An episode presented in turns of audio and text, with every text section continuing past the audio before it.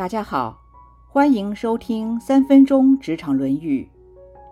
齐景公有四千匹马，他死的时候，人民找不到他有什么品德事迹值得称颂的。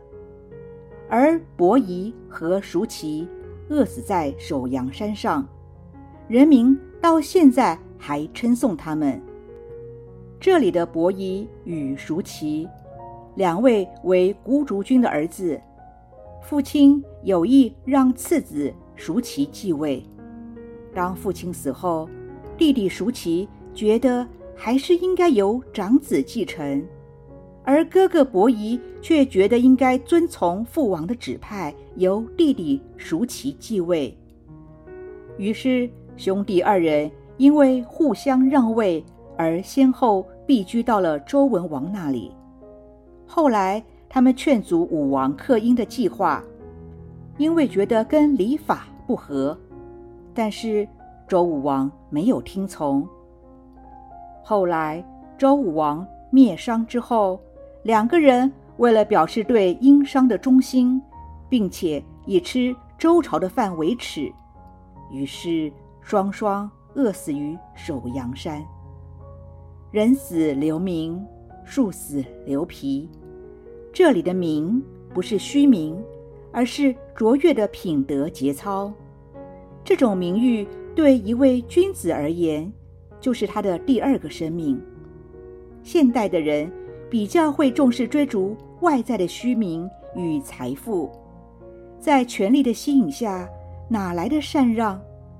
在物质的诱惑下，哪来的忠诚？所以，值得歌颂、称赞的人物，都是仁德忠义、情操高贵之士，不会只有财富、权力、头衔之人。达文西说：“人们美德的荣誉，比他财富的荣誉，不知道要大上多少倍。”俗话也说：“名声是留给人探听的。”在职场上更是如此，尤其是在管理阶层，无论在专业上，在品德上，都要好好的维护自己的声誉，才有机会被探听，才有机会能够更上一层楼。网络发达的今天，有些人为了出名，为了冲声量，为了博版面，往往会跳出社会的规范。触犯了道德的底线，并且丧失了羞耻心，这样的臭名只会让人看不起，也会让他的家人蒙羞。莎士比亚说：“品性是一个人的内在，名誉是一个人的外貌。”我们或许生活中没有高风亮节的事迹，职场上也没有彪炳的战功，但至少。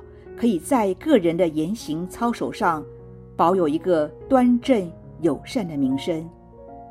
法兰西斯·培根说：“对一个人的评价，不可以视其财富、出身，更不可以视其学问的高下，而是要看他真实的品德。”现在问问自己，有什么品德值得让人称颂的呢？以上原文出自《论语·记事篇》。齐景公有马千驷，死之日，民无德而称焉。伯夷、叔齐恶于首阳之下，民道于今称之其斯之谓与？